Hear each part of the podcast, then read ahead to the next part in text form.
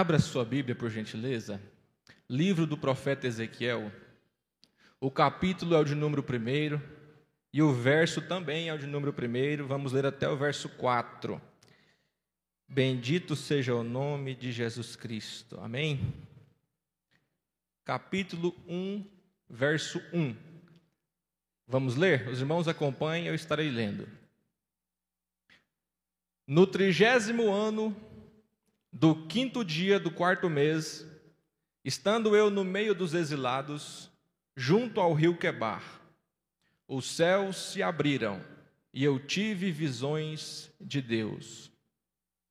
No quinto dia do referido mês, no quinto ano de cativeiro do rei Joaquim, a palavra do Senhor veio expressamente a Ezequiel, filho de Buzi, o sacerdote, na terra dos caldeus, junto ao rio Quebar, e ali a mão do Senhor esteve sobre ele.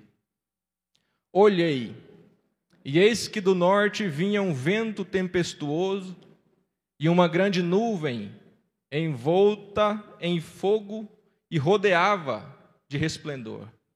E no meio disso havia uma coisa como metal brilhante que saía do meio do fogo.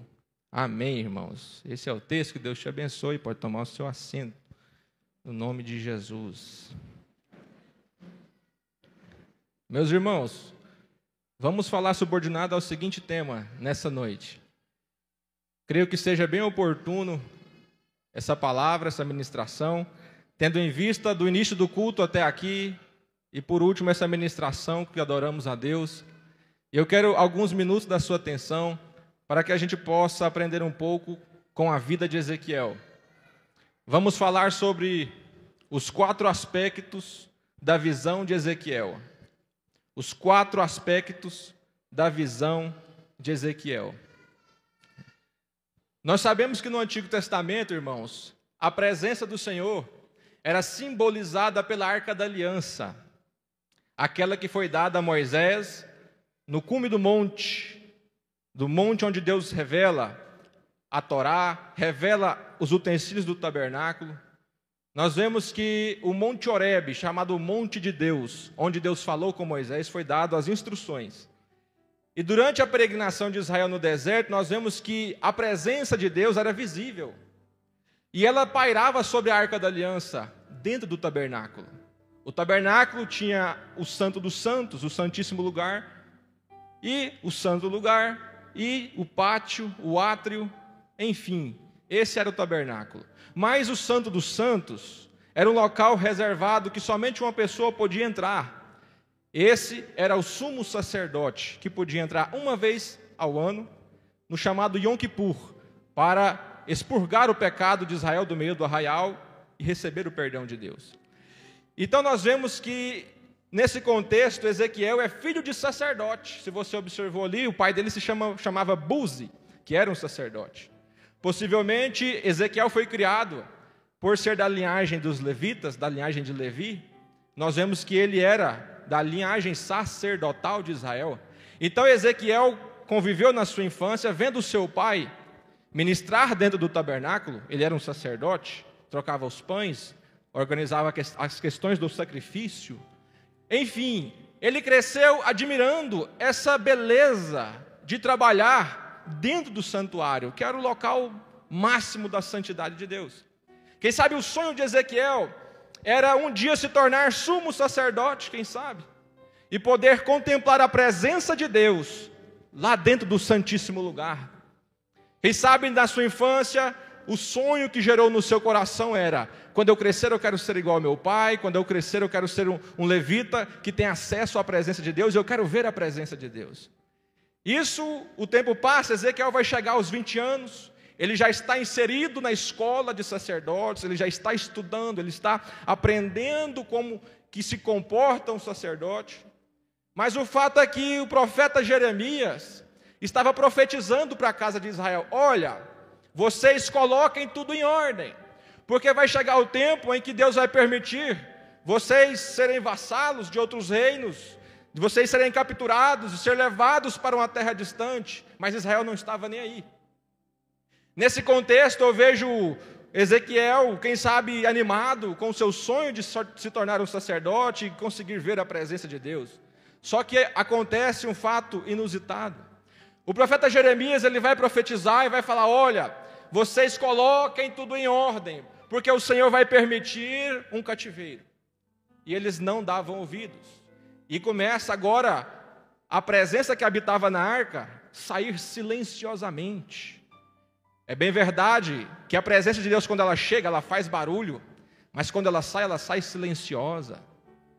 Às vezes o diabo é ao contrário, ele chega caladinho e sai fazendo barulho, mas não. A presença de Deus ela é sensível. Israel não mudava, então essa presença que estava na arca vai saindo e vai pro, sai do santíssimo lugar e vai para o átrio. Do átrio ela vai para a porta do limiar da porta. Depois ela vai para o pátio. E depois ela vai para as montanhas, nas asas de um querubim.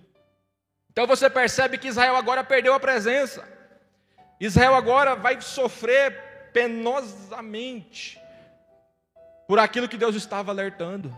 E o que, é que vai acontecer? Inicia-se então um período muito dramático na história de Israel. Vemos que os reinos vão se dividir, nós vemos que Israel, capital Samaria, nós vemos que o reino do norte, em 609 a.C., os assírios destroem e levam cativos. Posteriormente, vem ajudar a Jerusalém, onde Ezequiel estava. E nós vemos que lá o rei Joaquim, junto com a leva, é levada para a Babilônia, em 598 a.C. Então, nesse momento, Ezequiel, ele está entre esses exilados, porque a primeira classe que foi levada foi as dos sacerdotes. Então Ezequiel vai para a Babilônia. Os sonhos de Ezequiel, nesse momento, estão sendo destruídos, porque ele só queria a presença de Deus. O sonho dele, o projeto de existência, o projeto de vida de Ezequiel, era ter acesso ao Santíssimo Lugar e ver a presença de Deus. Mas isso não acontece com Ezequiel. Ele agora vai para a Babilônia. E lá eles vão ser inseridos numa espécie de comunidade distante, 80 quilômetros da capital da Babilônia. E lá eles se instalam e vão trabalhar duro para o rei da Babilônia. E lá nós vemos que eles vão cavar e vão fazer alguns lagos, rios, poços, armam ali as suas casas, o rei não permite que eles abram um templo ou façam a réplica do tabernáculo para continuar adorando. Não. Ezequiel vai ter que passar dias amargos, dias tristes, porque alguém que só queria a presença de Deus, agora está longe da sua terra, está longe do seu sonho. E nesse momento o que ele mais deseja é a presença de Deus. Nós vemos que lá eles iam trabalhar duro, alimentação apenas 250 gramas de comida e meio litro de água por dia, tudo regrado, sendo completamente privado da sua adoração, do seu culto, da sua vida devota ao Deus de Israel. E nesse mesmo texto, nós vamos ver e entender que Daniel foi junto, na mesma leva que ele. Só que Daniel foi para o palácio. Mesaque, Sadraque, Abednego também. Jeremias ficou profetizando ainda alguns dias em Jerusalém. Mas e Ezequiel? O que mais sonhava com a presença, o que mais sonhava com os planos, o que mais almejava o céu, está sofrendo mais do que todos. E é nesse momento que nós vemos aqui que a presença vai embora e Ezequiel é o jovem de 25 anos de idade que almeja a presença de Deus nós vamos observar que o Salmo 137 é um salmo que fala que os filhos de Israel, nesse mesmo tempo, pegaram as suas harpas e penduraram elas nos salgueiros que ficavam à margem desses rios. E, diz, e ali os babilônios pediam: dai-nos para nós uma canção do seu Deus. Mas eles não tinham canção para dar. Penduraram as harpas no salgueiro e disseram: Como nós vamos adorar ao nosso Deus se estamos em uma terra distante? Os babilônios pediram, dar-nos a nós uma canção para que possamos ver quem é o seu Deus. mas ninguém queria ver a Deus, ninguém queria adorar a Deus, penduraram as harpas no salgueiro. Mas Ezequiel está lá, temente a Deus, ele continua nos desígnios dos seus sonhos, e em uma certa ocasião, no quinto ano que ele estava lá, às margens do rio Quebar, a Bíblia Sagrada diz que de repente Deus quis revelar para Ezequiel uma presença que ele desconhecia. A sede do coração de Ezequiel era de ver a fumaça, a Shekinah, a presença visível de Deus na arca da aliança. Mas não tinha mais. Mas a sede que ele tinha era tão grande que Deus resolveu mostrar a presença para ele de uma outra forma. Porque nós só conseguimos almejar a presença que nós desejamos. Nós só conseguimos alcançar o nível de intimidade que nós desejamos. Se eu não desejo, eu não posso ver. Se eu não desejo, eu não posso desfrutar. Se eu não desejo, eu não consigo alcançar aquilo que Deus tem para mim. E Deus tinha para Ezequiel algo maior do que aquilo que ele desejava, porque o sonho dele era ser sacerdote em Jerusalém. Mas Deus não queria que ele fosse sacerdote em Jerusalém, Deus queria que ele fosse um profeta na Babilônia. Deus queria que ele fosse um porta-voz de Deus na Babilônia. Deus não queria ele pegando dos homens e levando para Deus, como os sacerdotes faziam. Deus queria ele pegando de Deus e trazendo para os homens. Deus tinha algo maior, algo mais elevado, algo mais acima. Por quê? Porque Ezequiel desejava. E Deus disse: Esse será um profeta para mim. Por quê? Porque ele deseja algo que ninguém mais está desejando. Ele ainda acredita que eu me manifesto mesmo em terreno estranho, mesmo em uma terra distante, mesmo destruído, angustiado, perdendo tudo, falindo, quebrando. Mas ele ainda acredita que eu posso realizar algo profundo na vida dele. Porque se a minha presença foi entregue a Ezequiel, ele vai valorizar essa presença. E o que que acontece, irmãos? No quinto ano, Ezequiel está às margens desse rio chamado Quebar. Ele está lá, sofrendo, sofrendo. Mas de repente, irmãos, acontece algo extraordinário algo visto apenas no livro de Apocalipse, em João, com João na ilha de Pátimos, revelações poderosas do Novo Testamento vão ser reveladas no Antigo Testamento. O Espírito Santo, ele não era dado em transbordo, em manifestações, digamos assim, de permanência, mas essa efusão espiritual que Ezequiel vai viver no Antigo Testamento, na minha opinião, é uma das maiores manifestações visíveis que um homem pudesse ver da presença de Deus. Moisés viu o monte fumegar, pegar fogo, brasas vivas explodiam do monte. Israel pediu para ver, quando Israel foi lá para ver, ninguém conseguiu nem chegar perto, porque só do barulho das buzinas que os querubins tocavam, eles já sentiram medo e pavor e não quiseram ver. Mas Moisés viu as brasas fumegando, ele viu Deus descendo a fumaça em cima do monte. Mas Ezequiel, no capítulo 1, do quinto ano, o texto fala estando ele às margens do rio Quebar, ele olhou para cima e viu a glória de Deus. Ele viu a glória de Deus. Quando ele olha o texto vai dar algumas características para nós daquela visão. Sabemos que na Bíblia existe anjo, existe arcanjo, existe querubim e serafim. São seres angelicais que trabalham a serviço de Deus para servir a nós, mas também para adorar o nome de Deus e prestar serviço para Deus. Ele não viu anjo, ele não viu serafins como Isaías viu no capítulo 6. O evangelista Adelson ministrou outro dia sobre Isaías capítulo, capítulo 6. Sobre quando Isaías vê a glória também, serafins. Mas aqui nós vemos que não era serafins. Não era arcanjo, não era anjo, eram querubins. A nossa imagem de anjo, às vezes, é, é, um, é um ser humano, às vezes de asas, né? Olhos azuis, cabelos loiros. Mas aqui na visão de Ezequiel, esses querubins não tem nada a ver com os anjos que é pintado em quadros.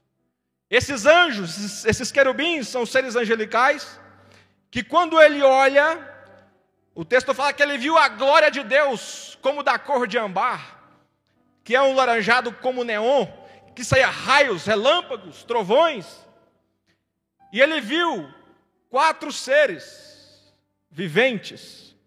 Cada ser tinha quatro rostos.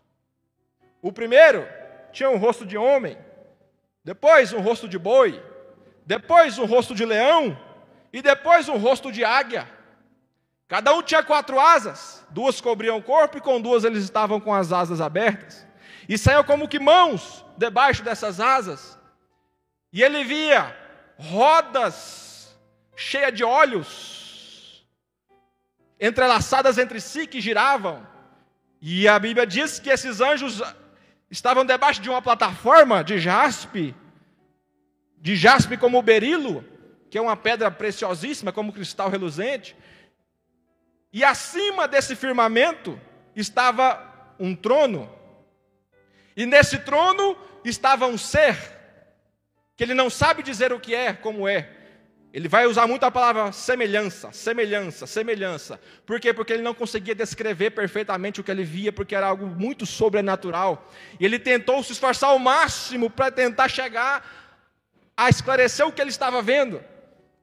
E quando ele viu esse trono ele viu uma luz e viu alguém como com um cinto de bronze, e esse cinturão de bronze resplandecia, e ele não sabia dizer o que era, mas ele diz que viu a glória de Deus, e via aquele, aquela plataforma caminhar, aquelas rodas eram como rodas mesmo, vamos supor que tem quatro rodas aqui nessa plataforma, e um trono aqui, então esses seres andavam em uma direção só, isso fala da direção do Espírito, que o Espírito de Deus ele vem e ele age em vontade própria.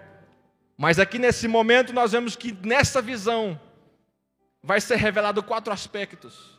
Eu vou falar rapidamente sobre os quatro aspectos dessa visão e a gente conclui. O primeiro aspecto que Ezequiel viu nessa visão, nesse querubim ele viu um rosto como que de um homem. O rosto como de um homem, Deus queria trazer para Ezequiel uma mensagem. Uma mensagem direcionada a ele e a Israel.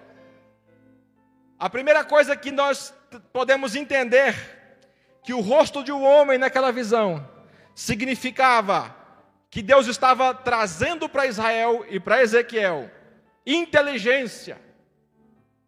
O homem nessa visão é o símbolo da inteligência, onde Deus vai dar para Ezequiel capacidade de discernimento para ele entender que esse cativeiro não vai ser eterno, que essa luta não vai ser eterna, que essa dor ela é momentânea e é passageira, e iria durar apenas 70 anos. Deus fala para nós aqui também nessa noite, que o seu sofrimento, que a sua dor, que a sua angústia, que a sua luta, não é eterna, ela tem um tempo determinado e o tempo dela findar, eu creio que o Senhor Deus está vindo como em uma visão sobre a sua vida, para manifestar uma glória que você ainda não conhece, uma intimidade que você ainda desconhece, uma visão sobrenatural daquilo que vai mudar a minha e a sua história. 70 anos, Ezequiel. Vou te dar inteligência para você ter discernimento e entender o que se passa. Deus está te dando, irmão, nessa noite inteligência espiritual para você entender o que se passa no tempo de Deus na sua vida. Esse tempo que você vive, talvez não está sendo fácil. Às vezes é momentos de surpresas e desagradáveis, notícias ruins. Mas eu creio que Deus vai te dar discernimento para você vencer. Vai te dar sabedoria para você romper. Vai te dar capacidade espiritual para olhar e saber que Deus está controlando, porque o Espírito se move na direção em que Ele quer. Ele sopra, ele vai aonde ele quer. E se Ele quer vir aqui hoje sobre a tua vida, tenha sensibilidade espiritual e compreenda que Ele tem algo poderoso na sua história, na sua vida. ele vai ver outro ser. O outro tem um rosto de leão. O leão, para nós, significa dignidade. Você já se parou analisando e apreciando a beleza de um leão? Eu amo fazer isso. Sempre que eu tenho a oportunidade de ver, às vezes, algum leão, uma imagem, uma figura, um vídeo, eu paro e gosto de estudar o leão. Ele tem uma presença imponente, confiante. Então o Senhor estava dizendo, Ezequiel, eu vou dar para você dignidade, Ezequiel. Sim, a minha dignidade se compõe em uma vida no Espírito. Uma vida no Espírito é a verdadeira dignidade de um crente, de um homem, de uma pessoa. Quem não conhece a Deus está morto. Quem não se encontrou ainda com o Espírito Santo de Deus, ele está morto, ele está condenado. Mas para nós que somos e cremos em Jesus Cristo, autor e consumador da nossa fé, que nos deixou o Espírito Santo para transformar a nossa vida, para que sejamos um dia arrebatados por Ele também, nós precisamos entender que a maior dignidade que nós temos é a presença do Espírito Santo.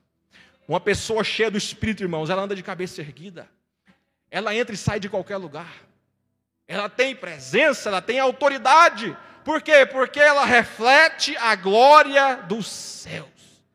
Ela tem algo que ninguém mais tem. Pega dez pessoas e põe um crente cheio do Espírito Santo, irmãos. Não precisa nem se identificar. Quando você olhar nele, você vai ver. Você vai saber que o cristão genuíno que tem o Espírito Santo, ele tem dignidade diante dos homens. Ele tem dignidade diante do mundo da carne, do diabo, ele tem dignidade, por quê? Porque a presença de Deus está com ele. E no capítulo 2, o texto fala o seguinte: Ezequiel vê essa visão e blum, cai no chão, ficou uma semana deitado. Uma semana. Ele tremia de tão forte que foi aquela visão. Mas no capítulo 2 o texto fala: Deus vira para ele e fala: Filho do homem, filho do homem, mais de cem vezes é citada nesse livro. Filho do homem, foi usado muito para apresentar o nome de Jesus. Então Deus estava dizendo: Estou dando dignidade. Lógico que nunca vai ser semelhante a Jesus, nunca. Mas ao profeta Deus estava dando a ele algum tipo de dignidade, dizer: Você também é filho do homem. Nós também somos filhos do homem, amém? O homem é quem? O homem é Deus, é Jesus. Somos filhos dele. Então perceba que vai falar: Olha, filho do homem, fique em pé, pois eu vou falar com você. Fique em pé, Ezequiel, porque depois que você vê a minha glória, você tem que ficar de pé. Quem que vê a minha glória, permanece deitado. Quem vê a minha glória, ele fica de pé. Ele ganha dignidade para ficar de pé. A segunda visão, então, é sobre o leão. A terceira, o terceiro aspecto que ele vê, ele vê o rosto de um boi. O que quer dizer, Ezequiel? Esse boi. Boi fala de força. Amém? Força. Capítulo 3, Deus fala: Filho do homem, coma este rolo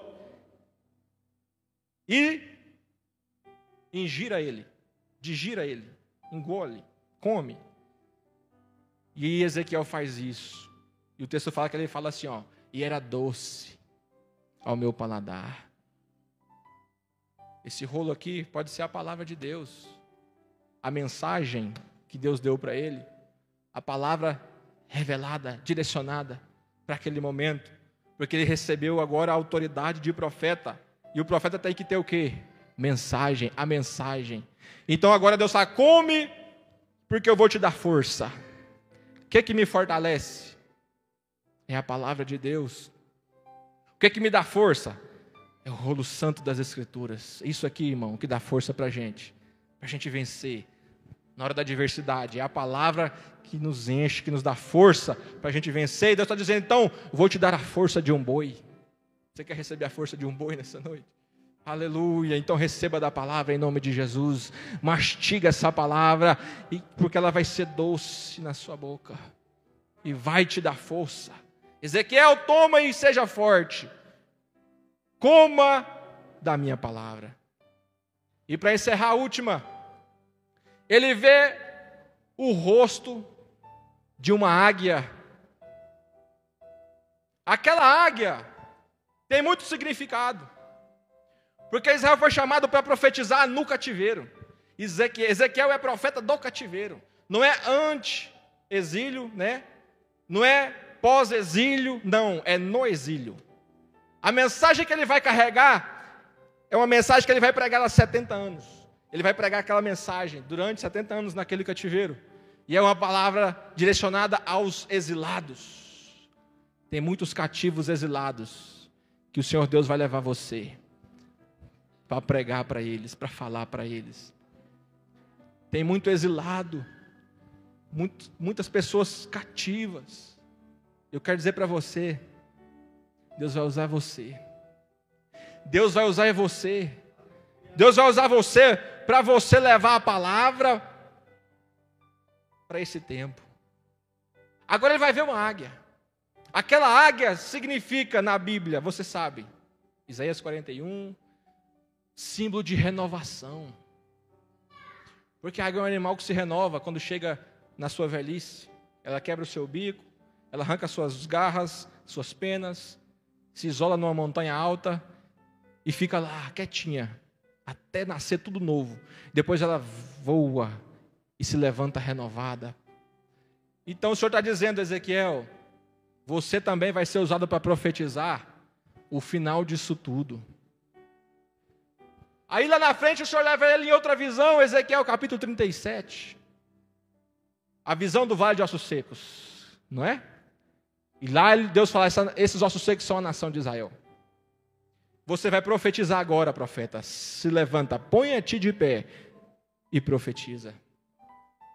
O exército vai se unir, os ossos. Depois ele profetiza peles, nervos, carnes. Mas faltava a vida. Aí Deus disse: Porque você viu a minha glória, Ezequiel, eu vou te liberar para profetizar. Pode profetizar a vida do Espírito. Por quê? Porque ele recebeu a vida do Espírito. Só pode ministrar a vida do Espírito quem recebeu a vida do Espírito. Amém? Vai, Espírito do Senhor. O Espírito do Senhor desceu no vale e trouxe vida e levantou um grande exército e poderoso. Começou a restauração, Começou o período de renovação, começou o período de Deus restaurar Israel, de trazer esperança, porque isso é só um tempo, vai acabar e vocês vão voltar a sorrir, vão voltar a sonhar. E nós vemos no capítulo 47 que o Senhor leva ele mais uma outra visão. Para mim, essa é a mais linda, é a mais tremenda. Ezequiel, veja o templo. E ele viu um novo templo. Amém?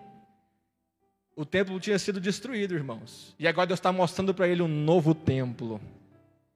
Esse templo não tinha arca da aliança. Esse templo não tinha altar de incenso. Não tinha Santo do Santo, Santíssimo. Não. Esse altar é diferente, esse templo é diferente. E o Senhor leva ele lá, no capítulo 47. E fala, Ezequiel, olha aí o que eu vou te mostrar. Você vê? A Bíblia diz que ele vê, irmãos, um templo, como que um altar e como que uma água viva brotava desse altar. Era uma água viva, uma água poderosa, uma água linda, limpa, cristalina, uma água que jorrava e passava. E aquele anjo tem uma, vara, uma, uma linha de medir na mão. E ele vai medir 500 metros, meio quilômetro. A gente pensa que era pouquinho, não, é meio quilômetro. Ezequiel, você vê essa água? Ele disse: Vejo. Pise nela, ande nela. Ezequiel vai andando. Aí lá fala que aquelas águas davam nos ardelhos, nos calcanhares. Ezequiel conseguiu andar nessa, nesse nível de água, tudo bem. Mas depois ele mede de novo, mais 500 metros, meio quilômetro. E a água vai subindo e dá no joelho. Ele consegue caminhar esses 500 metros. Chega no fim, o anjo vai medir mais 500 metros. E agora essas águas vão dar nos ombros. Ezequiel custa caminhar nessa profundidade, mas ele vai, ele vai, ele vai. Quando encerra os 500 metros, o ser mede mais 500. Fala, Ezequiel, e aí, dá para ir? Ele fala: Nossa, essas águas agora são mais profundas. E a única forma de eu atravessar é nadando, é mergulhando mais fundo. De. Estou sentindo uma dimensão muito abençoada aqui, irmãos.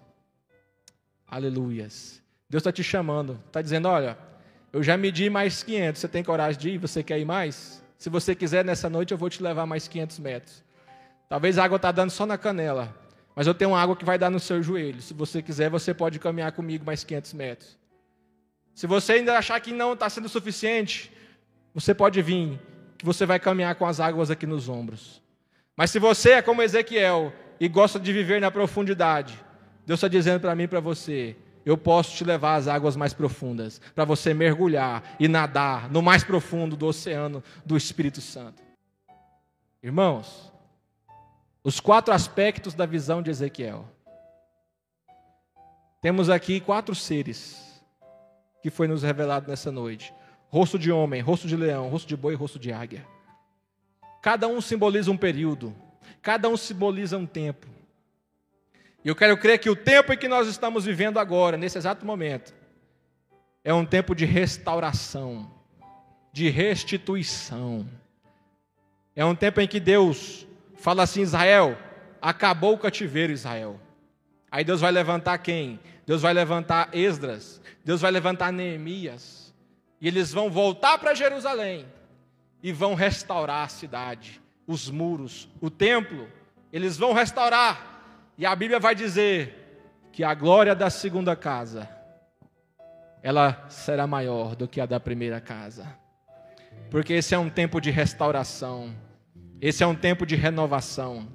O mover chega. Só experimenta o mover quem deseja, quem quer. Vamos ficar de pé, irmãos? Aleluia. Derebia. Deus tem renovo, Deus tem cura. A Bíblia diz que aquelas águas são águas que saram, são águas que curam, que limpam, são águas que onde chega, a vida chega.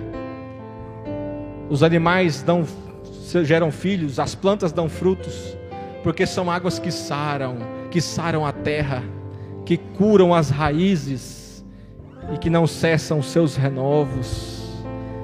Essa água é o Espírito Santo de Deus que nos renova, que nos limpa, que nos sara, que nos santifica, que nos purifica nessa noite. E você pode ver a glória, se você quiser, você pode ver a glória. A glória de Deus, ela é acessível nesse lugar.